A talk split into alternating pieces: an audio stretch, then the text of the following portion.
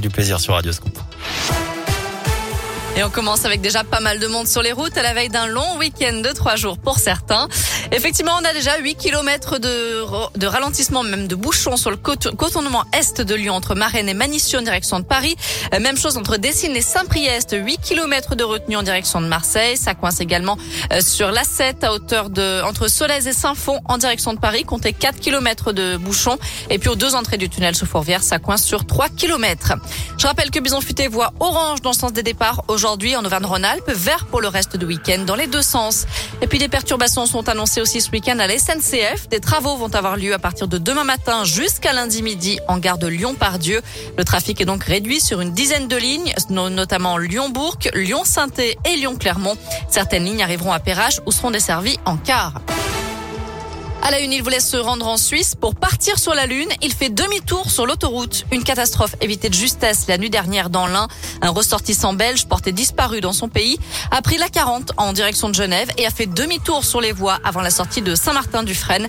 D'après le progrès, le conducteur n'a parcouru que quelques centaines de mètres avant de s'arrêter sur l'air du col de Seigne. L'automobiliste qui souffre d'une pathologie psychiatrique a été prise en charge.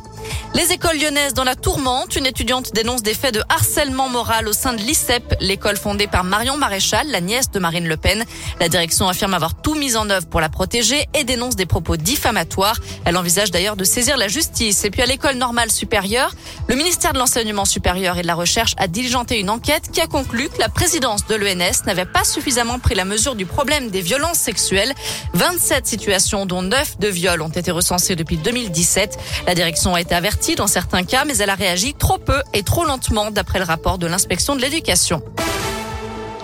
Dans le reste de l'actu, une grosse frayeur en Bourgogne. Une fillette de 4 ans a tiré accidentellement sur son frère âgé de 18 mois. Elle jouait avec une arme chargée hier près de Saulieu en Côte d'Or. Le petit frère n'a pas été grièvement blessé.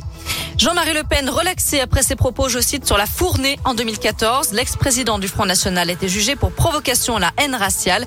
Il y a sept ans, il s'en était pris à des artistes engagés contre l'extrême droite, utilisant un mot qui renvoie au processus d'extermination des juifs pendant la guerre, comme l'a souligné le tribunal correctionnel. N'a cependant pas été sanctionné. 110 millions d'euros de primes Covid pour les employés d'IKEA. Le géant suédois veut récompenser ses salariés pour leurs efforts extraordinaires durant la pandémie. L'enseigne est passée d'une activité essentiellement boutique à une activité en ligne en seulement deux semaines.